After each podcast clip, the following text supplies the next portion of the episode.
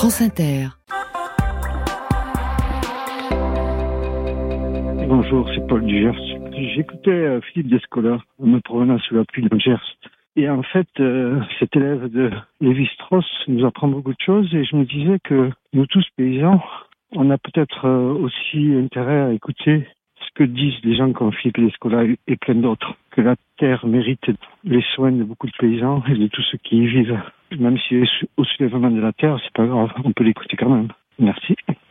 Alain de Poitiers, bonjour la Terre au carré. Dans le département de la Vienne, durant 2023, les deux distributeurs d'eau ont révélé dans l'eau du robinet la présence d'un fongicide probablement cancérigène, le chlorothalonil. Ce fongicide a été répandu durant 30 ans et les deux tiers du territoire français pourraient être contaminés par ce produit toxique. Alors nous proposons une pétition sur greenvoice.fr qui est la plateforme citoyenne pour agir pour la planète. Cette pétition demande aux élus de se mobiliser pour, premièrement, dépolluer l'eau et, deuxièmement, garantir à plus long terme que les aires de captage soient protégées de tous ces intrants chimiques potentiellement toxiques. Alors nous avons vraiment besoin de vous pour informer le public qu'ils se sentent concernés, qu'ils signent cette pétition et que nous soyons des dizaines de milliers à faire ainsi pression sur nos élus pour gagner cette bataille de l'eau saine, de l'eau potable. Merci. Oui, bonjour la Terre au carré, c'est Alice de Coutances. Je vous appelle pour savoir pourquoi dans les médias on entend tout le temps parler la FNSEA et la coordination rurale et jamais la Confédération paysanne. Au revoir, bonne journée. Bonjour euh, Alain, donc euh, j'habite la Limagne euh, des Buttes dans le Puy-de-Dôme. Donc je voulais signaler que 36 agriculteurs céréaliers ont déposé un dossier pour la construction de deux méga-bassines pour un total de 23 hectares soit l'équivalent de 500 piscines olympiques sur le territoire euh, du pays de Billon. Aussi, j'invite euh, tous ceux qui s'intéressent à ce sujet à venir assister à une réunion d'information qui aura lieu le mardi 27 février à 19h en mairie de Billon. Venez nombreux, à bientôt et merci la Terre au carré. Bonjour, Marc de Saint-Brieuc. Je vous appelle. J'ai entendu ce matin à la radio qu'ils allaient augmenter le nombre de pourcentage de loups tués en France parce que les éleveurs trouvent que c'est trop dangereux pour leurs brebis et pour leurs élevages et que c'était trop dangereux par rapport à l'écosystème local. Je rebondis juste par rapport à une chronique d'il y a quelques temps qui avait été faite sur France Inter sur la réintroduction du loup sauvage dans des parcs nationaux au niveau des États-Unis où suite à ça, il y avait énormément de au niveau des animaux, des castors qui étaient revenus pour faire des barrages. Et en fait, le loup en lui-même n'était pas du tout un danger, mais au contraire un bienfaiteur pour l'environnement. Voilà, donc euh, si jamais certains peuvent réfléchir à ça et au lieu de faire des élevages un petit peu trop expansifs, faire des choses à taille humaine et respecter un petit peu l'environnement, ça serait bien. Merci, au revoir. Et si vous souhaitez nous laisser vous aussi un message sur ce répondeur 01 56 40 45 45.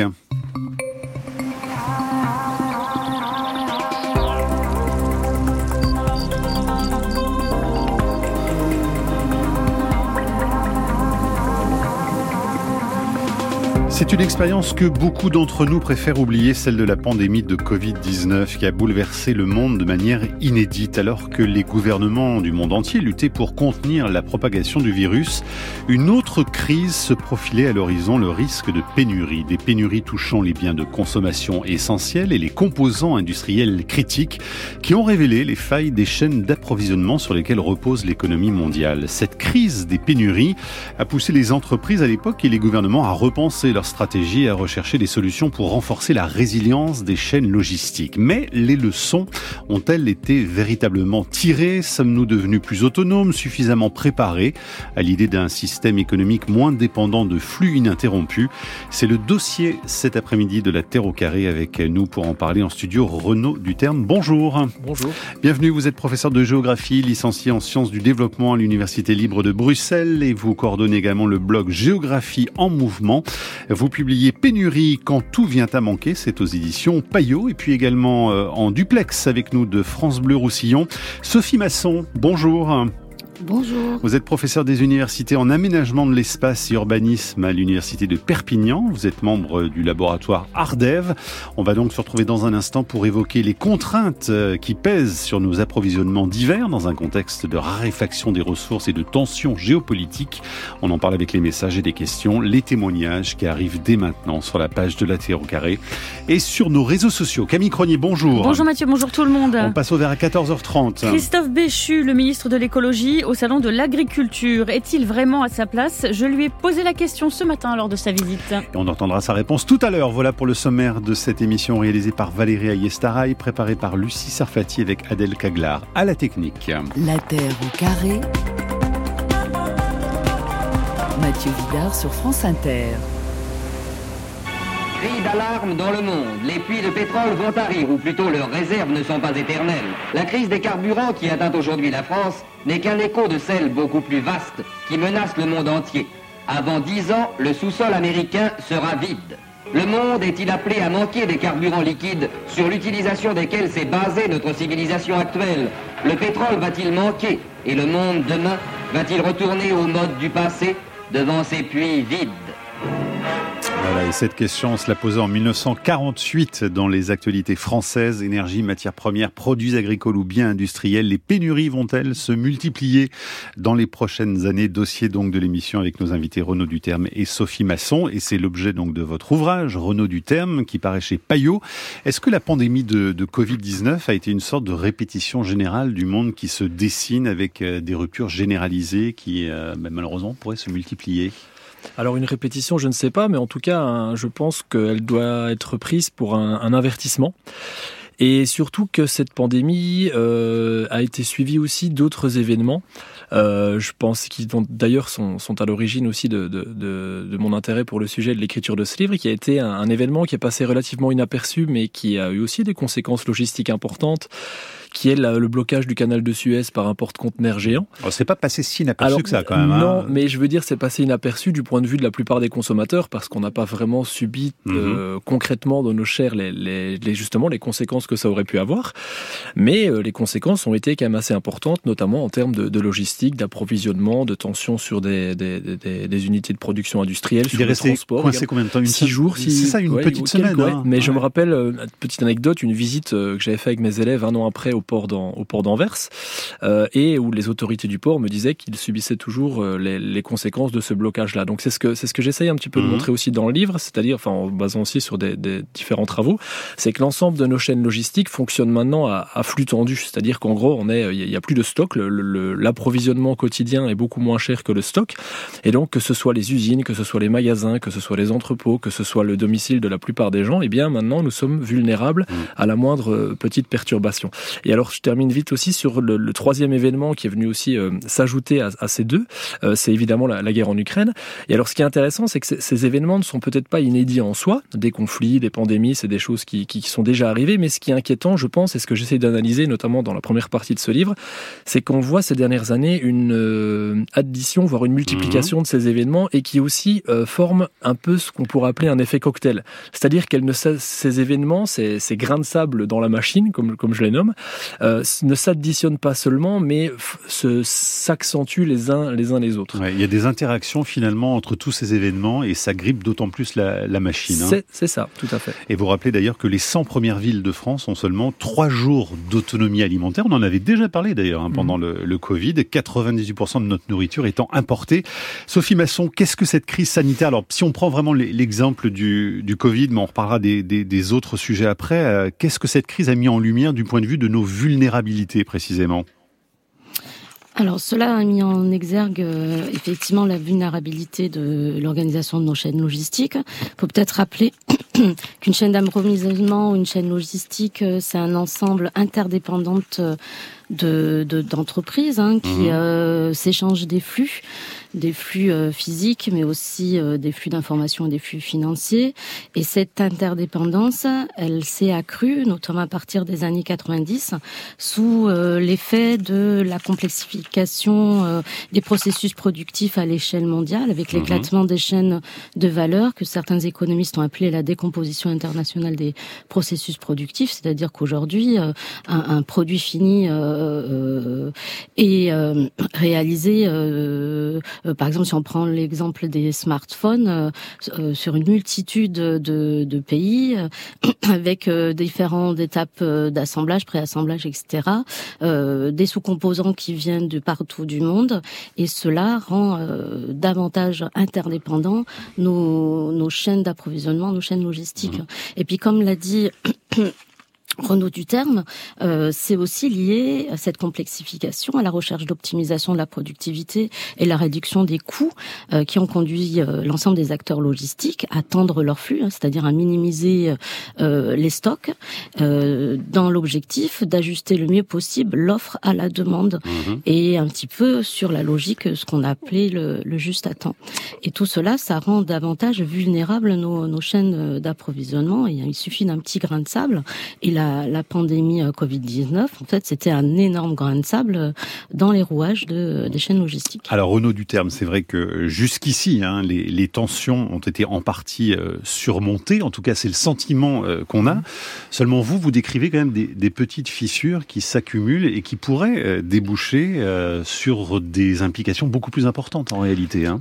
C'est ça, en fait, le titre du livre Pénurie est volontairement un peu provocateur parce que pour l'instant, on peut peut-être avoir la fausse impression que, bah, que le système tient bon, en fait. Hein. On a quand mhm. même eu, malgré les événements et notamment cette fameuse pandémie, bah, grosso modo, on, manque pas de grand-chose. J'insiste aussi très rapidement sur le fait que ce livre est très euh, occidentalo-centré et c'est un parti pris assumé puisque je, je, suis belge, donc je parle de ce que je connais. Quand on parle de pénurie, il suffit de voir ce qui se passe maintenant à Gaza, dans des pays comme la Syrie ou même dans, dans beaucoup de pays du Sud. Le, on est dans un contexte de pénurie qui est beaucoup, beaucoup plus large. Mais si on prend nos sociétés, force est de constater ben, qu'on n'a pas vraiment connu des rayonnages vides, etc. et que grosso modo, notre système de consommation tient.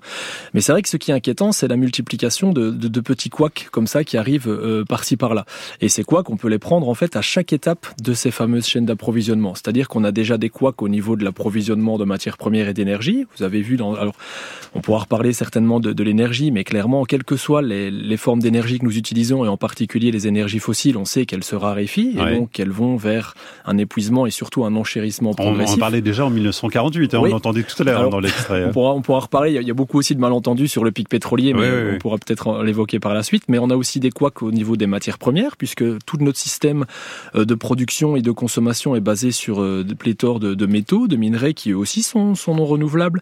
On a également beaucoup de contraintes sur euh, les, les, justement sur les flux en tant que tels, parce que pour ce qui a permis également la complexification de ces chaînes et le fait de d'éloigner chaque étape de plusieurs centaines, voire plusieurs milliers de kilomètres, c'est notamment des transports bon marché et assez faciles, à commencer par la révolution de la conteneurisation. Je suis un grand, un grand fétichiste du conteneur. Moi, je suis voilà, vous, vous parliez du port d'Anvers, hein, évidemment, vous les avez vus passer, ces ports conteneurs. Et, en, fait, toutes ces chaînes d'approvisionnement et tout ce que nous consommons en permanence passe par des conteneurs.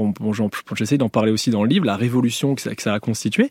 Euh, le, le transport routier également aussi, quelque chose qui est assez peu évoqué, mais vous parlez de l'autonomie, euh, pas qu'alimentaire d'ailleurs, d'une ville comme Paris ou même d'ailleurs de, la plupart des zones rurales, et eh bien sans des milliers de camions euh, qui euh, acheminent quotidiennement tout ce dont un territoire a besoin, ce système-là s'écroule.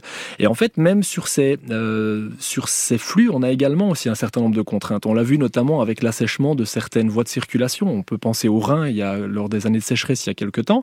on peut penser également au canal du Pape de Panama qui est en train, qui est à un niveau historiquement bas et qui contraint des retards de, de circulation aussi. Exactement. On peut parler aussi, pour parler du transport routier, il y a des grosses tensions sur le, le, secteur parce que c'est une profession qui a du mal à se renouveler. Euh, L'âge moyen des, des, des camionneurs est, euh, est, euh, est, relativement âgé et on voit que c'est un métier qui n'attire plus. Or, on a eu il y a quelque temps, justement, il y, a, il, y a, il y a un an ou deux, j'ai toujours du mal avec des dates précises, mais au port d'Hambourg, on a eu une suraccumulation de véhicules qui attendaient à être livrés dans différents garages parce qu'on avait hein. un manque de main-d'œuvre. Donc, bref, on est en train de de voir un peu encore une fois tous des petits couacs qui euh, sont peut-être pas inédits en soi, mais leur multiplication et leur généralisation est inquiétante. Et surtout, vous nous dites que tous les secteurs finalement sont, sont concernés, parce que vous venez d'en égrener certains, mais de l'énergie aux, matières premières, euh, finalement, quand on fait la liste, euh, absolument tout est touché quasiment aujourd'hui. Oui, parce que pour la simple et bonne raison, en fait, que tout maintenant, tous les aspects de nos vies fonctionnent avec des chaînes d'approvisionnement de plus en plus complexes. J'ai un chapitre donc aussi également sur l'agriculture, on en parle beaucoup. Tout notre système agricole est basé aussi sur un acheminement en permanence, que ce soit d'engrais, d'animaux vivants ou morts d'ailleurs, de, légumes, etc., entre les différents territoires. Le secteur de la santé aussi marche comme ça. Un hôpital fonctionne de la même façon. Et donc, bref, en fait, on peut. Mm. Euh, c'est ça qui, à mon avis, doit nous faire prendre conscience de la vulnérabilité de tout l'ensemble des aspects de nos vies. Mais pour l'instant, on reste largement la tête dans le sable. On verra dans un instant quelles sont les conséquences de cette euh, vulnérabilité des chaînes logistiques. On en parle avec vous deux, Renaud Duterme et Sophie Masson. C'est le dossier de la Terre au carré. On attend vos messages sur franceinter.fr.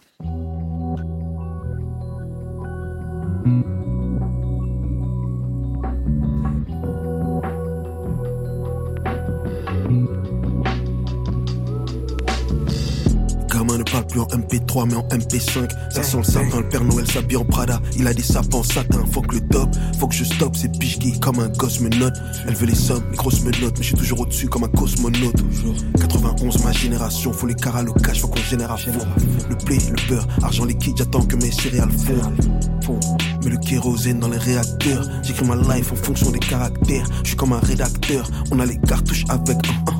Ils veulent pas qu'on les sorte. J'envoie les trois points, ils font les fautes. Rappeurs font les sautes avant qu'on les saute.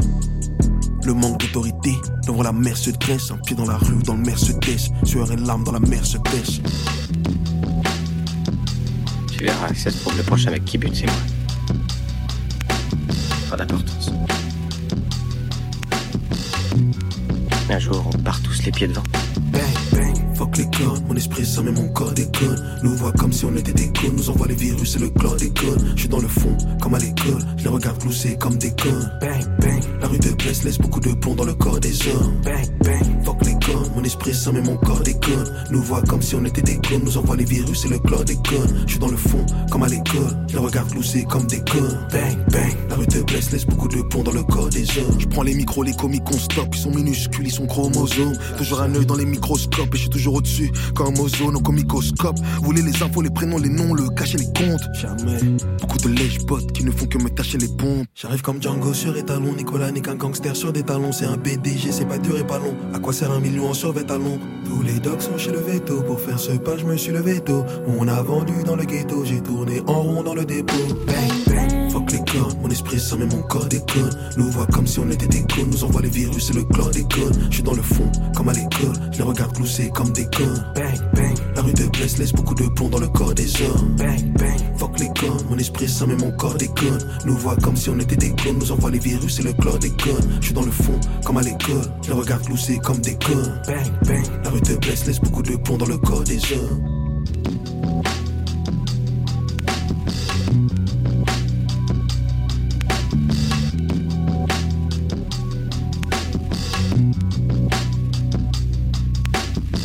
MP5, c'était Prince Wally sur France Inter et Thierry Dupin pour la programmation musicale de l'émission.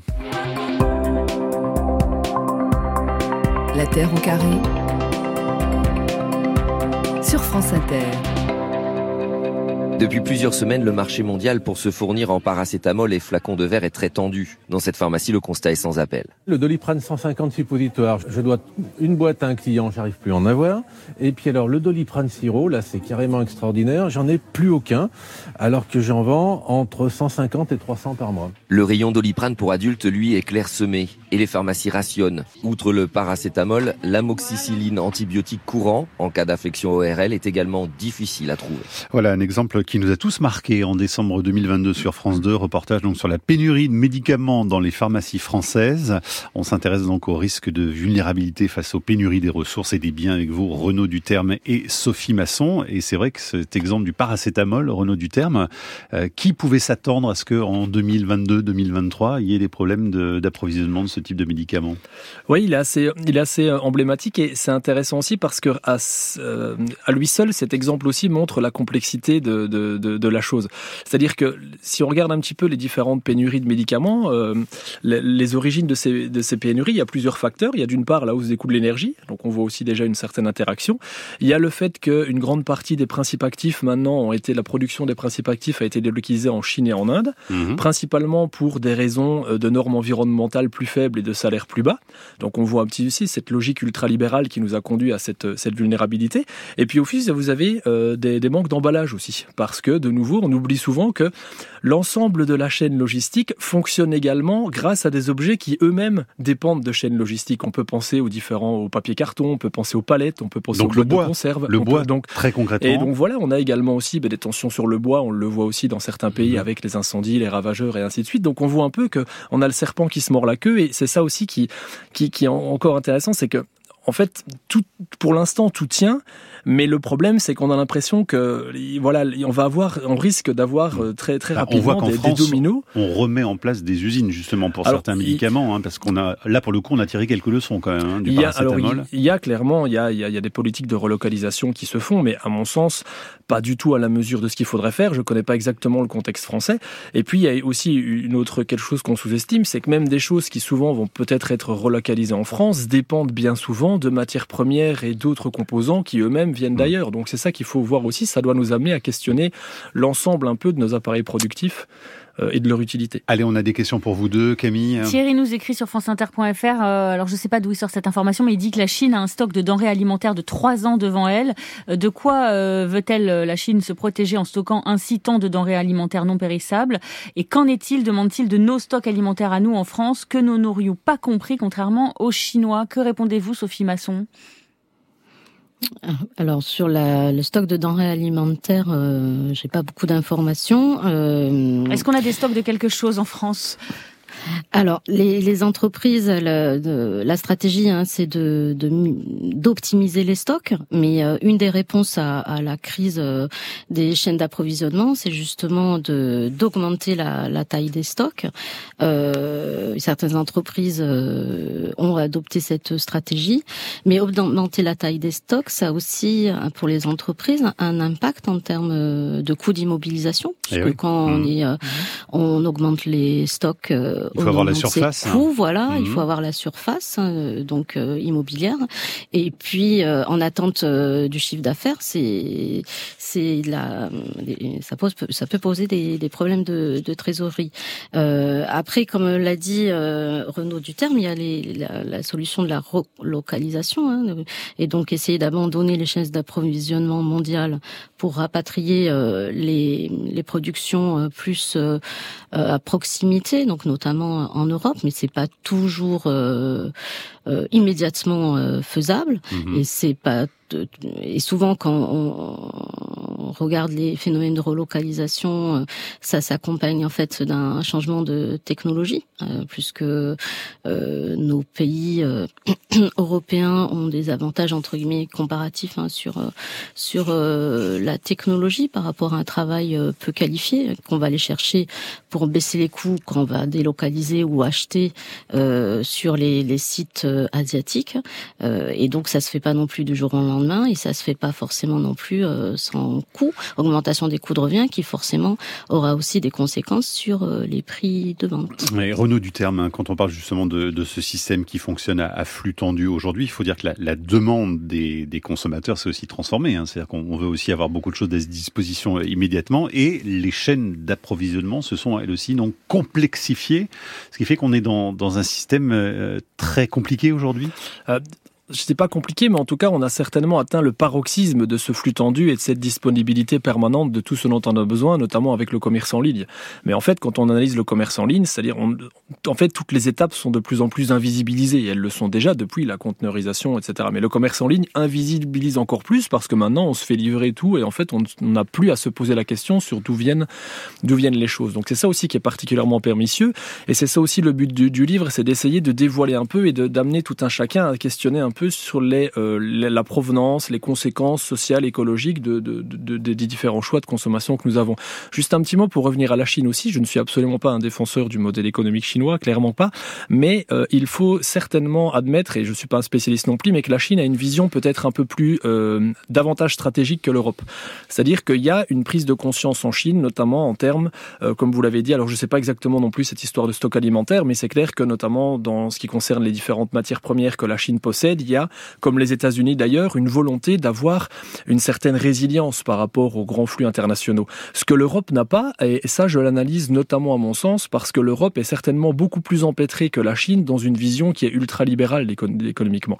Alors la Chine est clairement, un, la Chine n'est absolument plus communiste, comme on dit souvent, c'est un capitalisme, mais qui est peut-être un peu plus chapeauté par l'État, mais du coup dans les, au sein desquels une vision assez géostratégique persiste. Ça veut dire quoi qu'il y a plus d'autonomie quand même Alors en tout cas, il y a une autonomie euh, peut-être du point où il y a une recherche d'autonomie qui est beaucoup plus grande. Bon, évidemment, la Chine peut aussi se permettre peut-être plus d'autonomie parce que, notamment, si on, on, parle de certains minerais euh, euh, ou de certaines surfaces agricoles, voilà, on a, on a quand même un, géant qui est et l'Europe est beaucoup plus divisée. Mais ce qui est mmh. certain, c'est que la plupart des pays d'Europe sont, nous sommes dans une vision de, de, marchandisation de tout ce qui peut l'être, où on laisse en fait au marché euh, gérer euh, tout. Si on prend l'agriculture, si on prend l'industrie, etc. Et si on laisse ces, tous ces secteurs-là aux forces du marché, et eh bien maintenant avec une financiarisation aussi, où la plupart des entreprises sont contrôlées par des, des actionnaires qui recherchent des, des profits de minimum 15%, eh bien en fait, l'éloignement des chaînes d'approvisionnement et la complexification des chaînes d'approvisionnement est une conséquence logique, puisque le résultat précis de ça, c'est que ça permet des hmm. profits de plus en plus élevés. Sophie Masson disait tout à l'heure, finalement, on n'a pas tiré vraiment les leçons encore de, du Covid-19. Est-ce qu'il y a une, une, réflexion euh, en ce moment précisément au sein de, euh, de ces systèmes d'approvisionnement, de, de, logistique? Est-ce qu'à l'échelle internationale, on commence vraiment à essayer de modifier le système On n'est pas du tout là encore. Euh, Sophie Masson. Oui, euh, non, si, si, il y a, y a, des réflexions. Les acteurs euh, le, des chaînes logistiques euh, sont en responsabilité, mais euh, euh, ça demande aussi un temps de réorganisation. Je veux dire, on va, on, on, on, va pas relocaliser du jour au lendemain. Il va pas non plus diversifier. Il y a aussi la solution de la diversification des sources d'approvisionnement, mhm. c'est-à-dire augmenter le nombre de fournisseurs pour un entrain de données, mais ça s'accompagne aussi de, de coûts. Et puis parfois, on trouve pas forcément de fournisseurs à proximité. Euh, il y a aussi donc la faisabilité hein, de ce changement de, de modèle et d'organisation. Mhm. Euh, mais mais euh, les acteurs hein, des, des, chaînes logistiques, ils sont conscients de ces de ces problématiques. Et puis après, il y a aussi euh, euh, bah, quelque part, euh, les acteurs font des arbitrages entre le risque encouru et le coût de leur réorganisation. Et quand, quand euh, les risques euh, s'amenuisent ou s'éloignent, eh ben, c'est un petit peu, on revient un petit peu aux tendances naturelles parce mmh. que quand on fait le court arbitrage risque et coût augmenté et que on est sous pression hein, des consommateurs qui veulent toujours acheter parce que le pouvoir d'achat aussi euh, c'est une des aussi c'est une thématique euh, importante euh, de, de, de pouvoir de, de vendre à des coûts compétitifs à des prix compétitifs. Allez, on verra avec vous face à ces menaces de pénurie comment imaginer un système plus sécurisé? On en discute dans la troisième partie et on vous transmet les messages qui arrivent sur franceinter.fr. France Inter, la Terre au carré. 14h30, c'est l'heure de passer au vert, Camille Cronier. Et devinez où je suis allée ce matin Au salon de l'agriculture, où l'ambiance était calme, ultra ah calme, et ouais, même. Je suis allée voir, alors non pas le Premier ministre Gabriel Attal, qui était dépôt miné pour la traite des vaches, entouré d'une nuée de journalistes, de photographes et d'agriculteurs, mais Bonjour. Christophe Béchu, le ministre de l'écologie, quasi incognito dans les allées, mais donc facile d'accès, c'est l'avantage. Donc j'en ai profité pour échanger avec lui en lui demandant d'abord ce qu'il faisait là, puisque depuis quelques semaines, le gouvernement semble opposer de plus en plus écologie et agriculture. Alors je veux dire, je me sens totalement à ma place. Je pense que euh, être là, c'est aussi sortir d'une forme d'hypocrisie qui consiste à poser des règles qui augmentent la part de ce que nous importons dans notre pays, ce qui est à la fois une mauvaise chose pour l'économie et une mauvaise chose pour l'écologie. Mais reculer sur les normes environnementales, il y a encore mille scientifiques hier dans le monde qui parlent d'une régression pour la santé humaine et pour l'environnement quand on est ministre de l'écologie. De quelle régression parlez-vous? Une régression, c'est pas moi, c'est une tribune de 1000 scientifiques. Je sais. Vous l'avez lu? Bien sûr que j'ai lu la tribune. J'aimerais juste qu'on m'explique. Est-ce que euh, depuis 15 jours ou 3 semaines, on a réautorisé un produit ou une molécule qui poserait des difficultés pour la santé? Aucune. Qui est des sujets légitimes d'interrogation, euh, d'inquiétude, je le conteste pas, mais on est dans un emballement par rapport à des décisions qui ne sont pas prises, qui ne se justifient pas. Est-ce qu'à un moment on peut retrouver deux minutes de rationalité? Est-ce qu'on peut se satisfaire aujourd'hui de règles environnementales qui ont abouti à faire reculer une part de la production agricole et augmenter la part de ce que nous importons phénomène Est-ce que c'est pas le système du coup productiviste, dit productiviste en France, qui pose problème et qu'il faut revoir? Est-ce qu'aujourd'hui c'est pas la FNSEA qui est aux manettes du ministère de l'écologie euh, à vos dépens, Monsieur Béchu? Personne ne croit ça, ou en tout cas ceux qui le croient c'est parce qu'ils ont un a priori que je qualifierais de politique ou d'idéologique. L'agriculture est une partie de la solution dont nous avons besoin. Oui, mais est-ce que l'agriculture de la FNSEA est la bonne solution? Moi, l'agriculture de la FNSEA, je ne sais pas ce que c'est. Ah bon? Ce que je veux dire, c'est que vous allez dépeindre ça comme étant euh, une agriculture qui ne se préoccupe que de la production. Il y a des quantités d'agriculture différentes dans notre pays et il y a même des quantités de pratiques, y compris à l'intérieur du syndicat majoritaire, qui ne sont pas les mêmes. Moi, pourquoi, je les agriculteurs, pourquoi les agriculteurs bio, par exemple, ne sont pas autant aidés? Dites les choses. On a aujourd'hui un souci pour aller convaincre les consommateurs. C'est pas le gouvernement qui s'est levé un matin en considérant qu'il fallait dévaloriser telle ou telle filière. On a, dans les conséquences de la guerre en Ukraine, dans l'augmentation et dans l'inflation qui a été provoquée, des comportements aujourd'hui alimentaires qui se détournent de ce qui est vécu comme étant trop cher malgré la, la, la qualité. faute des consommateurs Non, c'est un constat. Ce que je veux dire, c'est qu'à la fin, dire que tout est toujours de la faute euh, du gouvernement ou des politiques, c'est quand même faire l'impasse sur le fait qu'on est dans une société où il y a une responsabilité individuelle de chacun. Et chacun appréciera. Je rappelle que le Haut Conseil pour le climat, dans un rapport sur l'agriculture le mois dernier, écrit, je cite, que la structure et le fonctionnement du système alimentaire freinent l'adoption de pratiques agricoles et alimentaires bas carbone. Ces freins et verrous peuvent être levés par des changements profonds des systèmes agroalimentaires. Oui. Et, et on peut faire dire beaucoup de choses. Ce que je veux dire, c'est que regardez la façon dont chacun vient, pocher, vient piocher un mot ou deux dans des rapports ou dans des situations. Mais à force de tenir un discours qui consiste à dire c'est toujours insuffisant, à la fin on ne fait rien.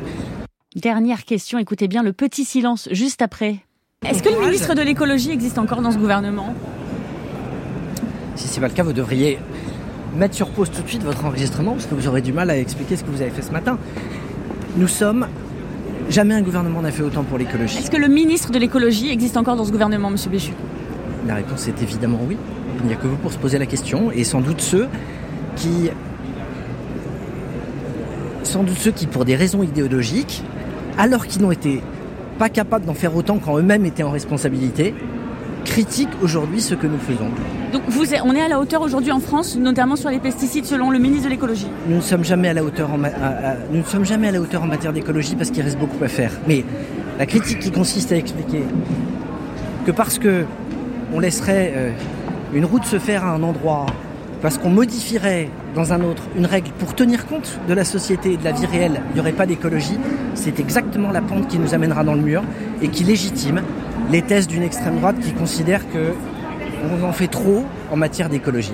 C'est la même chose. Ceux qui disent qu'on n'en fait dans... pas assez, je vous le dis. La pente qui nous emmène dans le mur, c'est pas que le ministère de l'économie gère tout, y compris aujourd'hui l'écologie La pente qui nous emmène dans le mur, c'est si vous finissez par expliquer que si vous ne faites pas tout, c'est comme si vous faisiez rien. À, part à partir de ce moment-là, bah vous encouragez les gens à se dire que dans ces conditions, il vaut mieux ne rien faire. Le ministre de l'écologie agit donc du bas de son dixième rang au gouvernement, le bas de la liste. Mais c'est mieux que rien, vous avez compris. Merci Camille Cronier. Vous étiez donc ce matin au salon de l'agriculture. Renaud Duterme, une réaction quand vous entendez, alors c'est pas votre ministre puisque vous êtes belge, mais Heureusement. il y a aussi des difficultés euh, en Belgique hein, sur l'agriculture. Oui, je pense que c'est quelque chose qui est assez transversal. Ça montre aussi toute une série de verrouillages qu'il y a au, changement de, de, nos sociétés. Mais juste un, un petit mot euh, euh, là-dessus. Il faut bien se rendre compte aussi que euh, on ne pourra pas euh, arriver vraiment à une généralisation de pratiques agroécologiques, etc., basées sur l'autonomie, sur le respect des écosystèmes, sans poser la question aussi du protectionnisme et du libre-échange. Et c'est ça, en fait, c'est qu'à un moment donné, il faut bien se rendre compte aussi, et on le voit, on culpabilise aussi beaucoup les agriculteurs, alors que ces agriculteurs sont mis en concurrence avec euh, leurs et, homologues et du monde les entier. Les accords de libre-écge font partie des, du cœur de leur... Euh, et de, de leurs leur, revendications, tout à fait. Et quelque chose aussi sur lequel je voulais bien insister, c'est que les revendications de beaucoup d'agriculteurs, en tout cas moi je, je vois ça surtout de, en Belgique, mais je suppose que le débat est le même en France, où on, on dénonce des fois la concurrence du bœuf argentin, de l'agneau mmh. néo-zélandais avec raison. Mais il faut bien se rendre compte aussi que notre modèle agricole détruit des agricultures euh, dans d'autres pays, en particulier dans le sud, euh, avec les mêmes pratiques. Et donc ce qu'il faudrait vraiment aussi, c'est avoir une réflexion beaucoup plus générale, euh, une, une, réflexion que mène beaucoup plus le, le, le, la Confédération paysanne, par exemple, ou le réseau Vian Campesina, qui essaye de montrer en fait que voilà, on peut avoir une, une comment dire, un, un modèle agricole beaucoup plus basé sur la coopération, beaucoup plus basé que, plutôt que sur le, le libre échange euh, sauvage et la mise en concurrence de, de, de l'ensemble des, des, des, pratiques. Mais ce que ça montre également aussi, c'est la nécessité de rétablir un, un, terme qui est un peu passé de mode, qui est le terme d'autonomie. Et donc avoir une autonomie peut-être au niveau national, mais également aussi au niveau territorial, au niveau local, parce que c'est le seul, à mon avis, le, le on, seul on moyen. Parler de souveraineté, en tout Alors cas. voilà, c'est exactement. Maintenant, il, hein, il faut voir toujours. Je me méfie on le met un toujours, peu à toutes les sauces quand même. Voilà, et je me méfie toujours. Enfin, personnellement, ce livre et mes, mes travaux en général, ne, ne, enfin, sont assez déconnectés des, des discours politiques, mais je, en tout cas, le, voilà, le concept même de souveraineté, d'autonomie, etc., quand il n'est pas dénaturé par par des par des beaux discours, doit vraiment redevenir revenir sur le devant de la scène. Mais on ne peut pas avoir une autonomie et une souveraineté, encore une fois, sans euh, poser la question du contrôle euh, aux frontières, en particulier pour les, les marchandises. Et en tout cas, l'Europe va devoir réfléchir sérieusement à la question de l'agriculture, parce qu'à Bruxelles, mmh. ça continue à manifester. Oui. Hein. Vous restez avec nous, euh, Renaud Duterme, avec euh, Sophie Masson. On se retrouve dans un instant pour parler pénurie.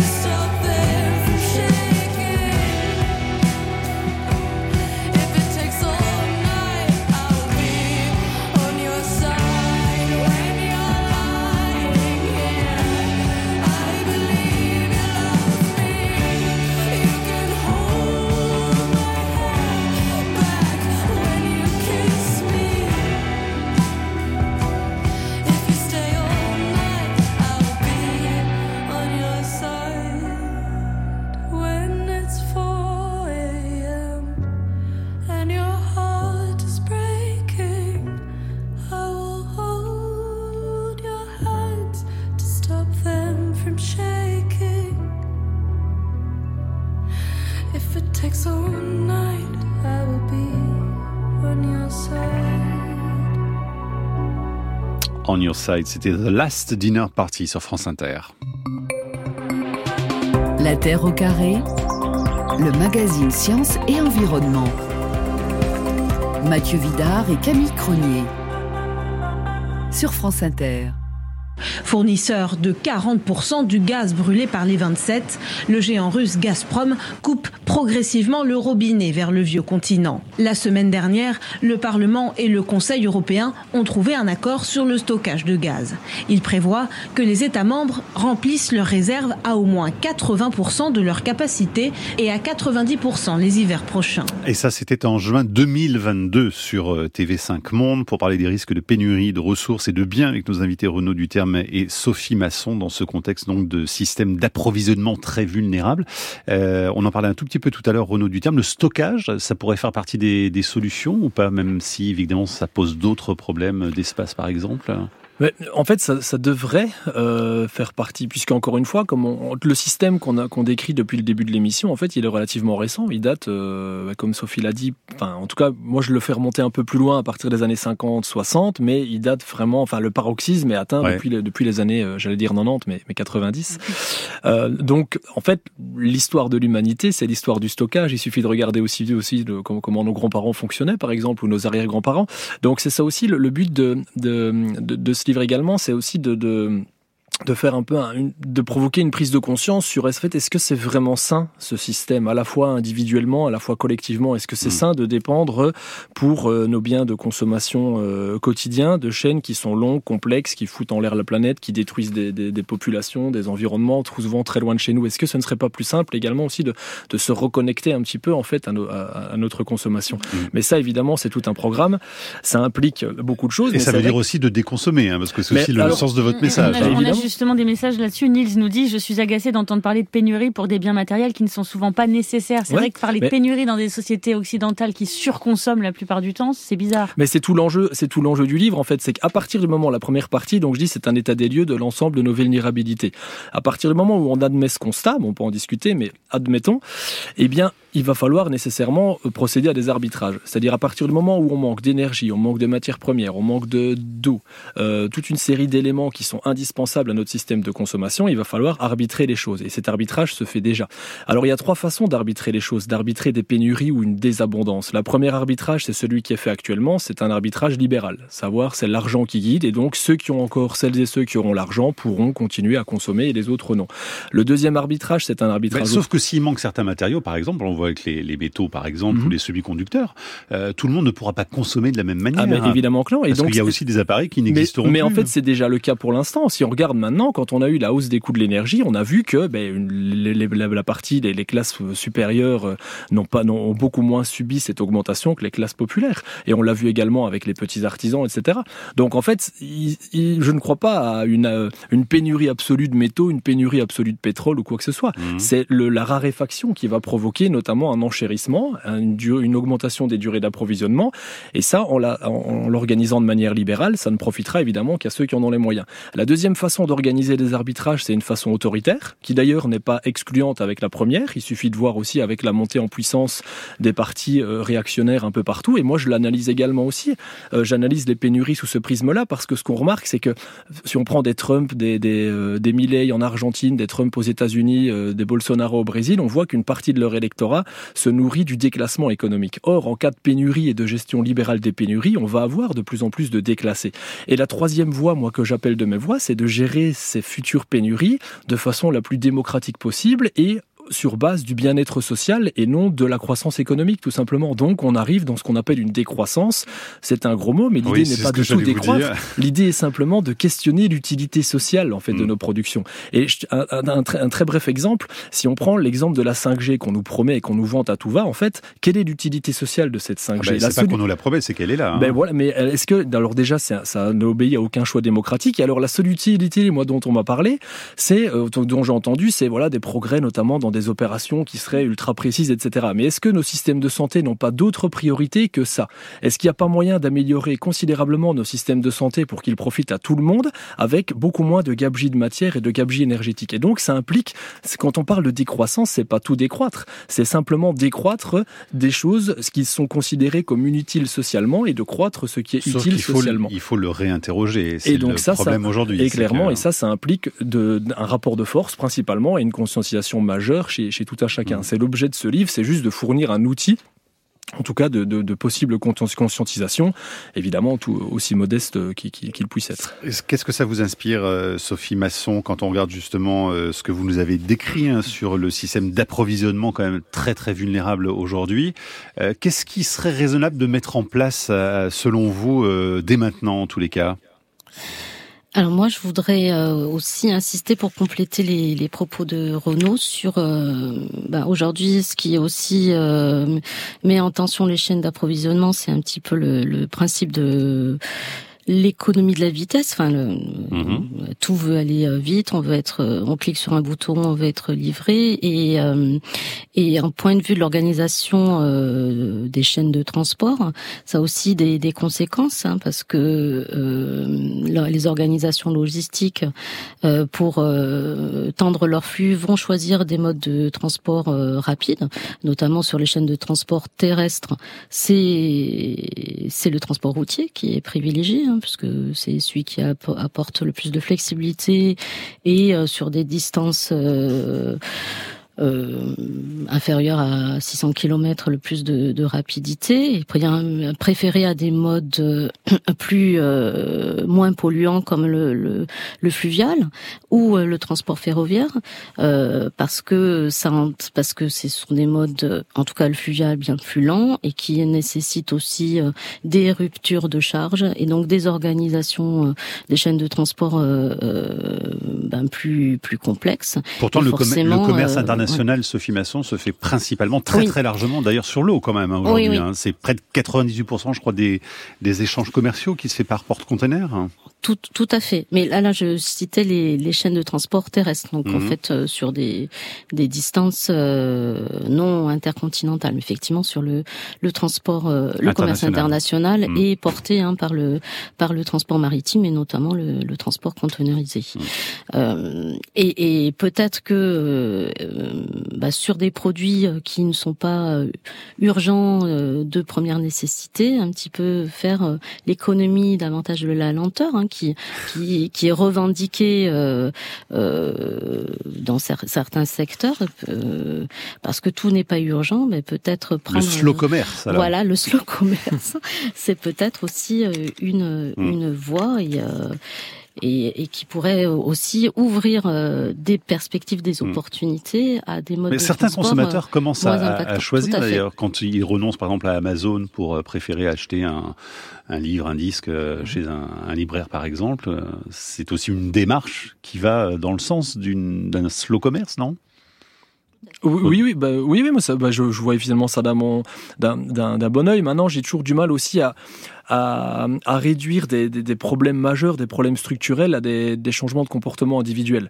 Euh, c'est clé, hein, et moi je suis le premier à essayer de faire attention. Maintenant, il faut se poser la question aussi pourquoi est-ce que les gens sont empêtrés dans, dans ce système-là? Il faut bien se rendre compte aussi que voilà, la, la, vie des gens est de plus en plus compliquée. Euh, on cherche au moins cher. Euh, le, le, temps manque aussi parce que notamment, j'essaie de l'analyser, l'organisation de nos vies, de nos territoires et de nos sociétés qui se sont tertiarisées fait que les boulots, euh, les emplois sont de plus en plus disponibles en ville, ce qui implique des temps de trajet de plus en plus longs ce qui fait que les gens n'ont plus le temps d'aller dans les circuits courts, d'aller dans les petits commerces. Donc à un moment donné, il faut aussi donner les moyens aux gens de pouvoir changer les choses. Et ça, on l'a vu pendant le Covid ou pendant le premier confinement.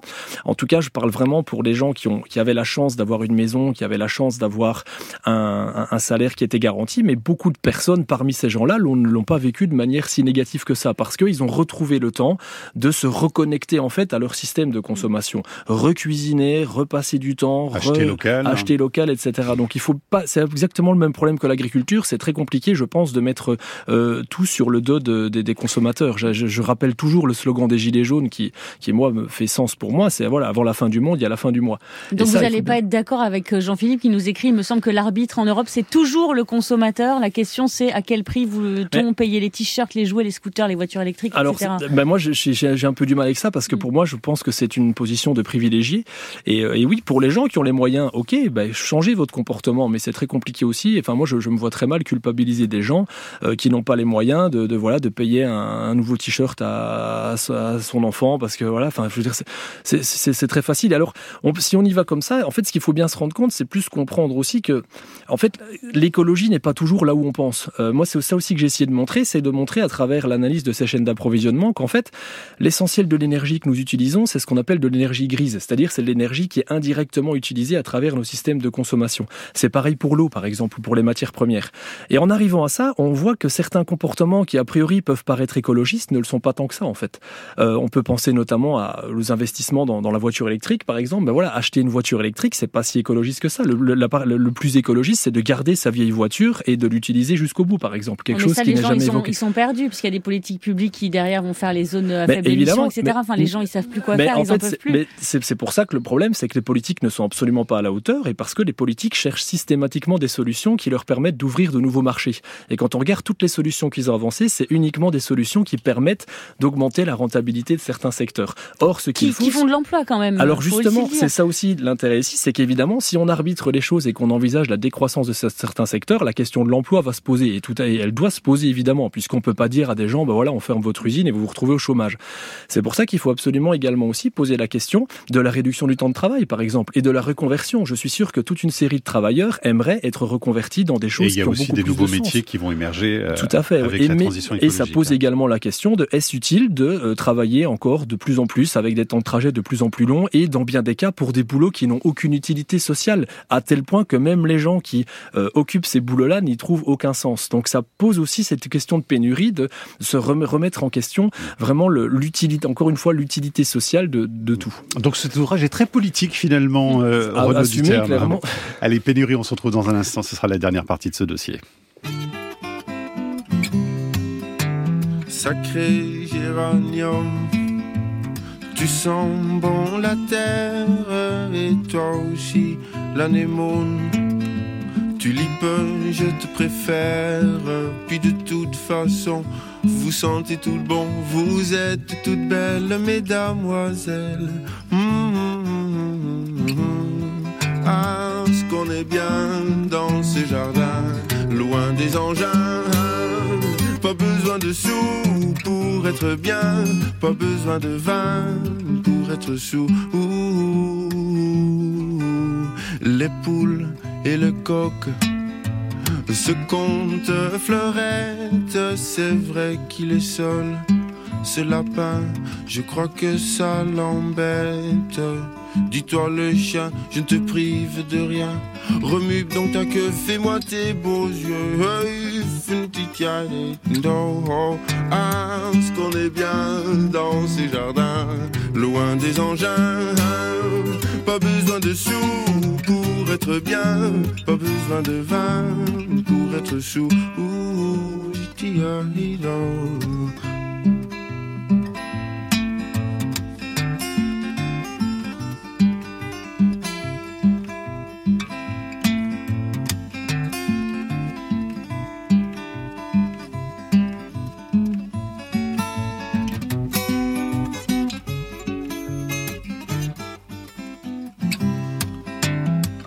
qu'on est bien dans ces jardins, loin des engins. Pas besoin de sous pour être bien, pas besoin de vin pour être chou. C'est vous les légumes, enfin je présume, vous n'êtes pas reconnaissable. Il faut vous dire que l'hiver vient de partir, le temps est encore variable. Un coup d'arrosoir avant la tombée du soir, un coup de râteau autour des poireaux. Oh, ah, ce qu'on est bien dans ces jardins, loin des engins. Pas besoin de sous pour être bien, pas besoin de vin pour être chou. Ouh, un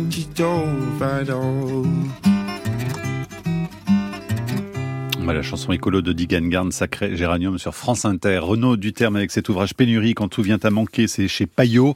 Et Sophie Masson du Plex de France Bleu Roussillon à Perpignan, spécialiste donc euh, eh bien de tous ces systèmes dont on a parlé, de logistique euh, sur lequel est basée notre euh, économie aujourd'hui.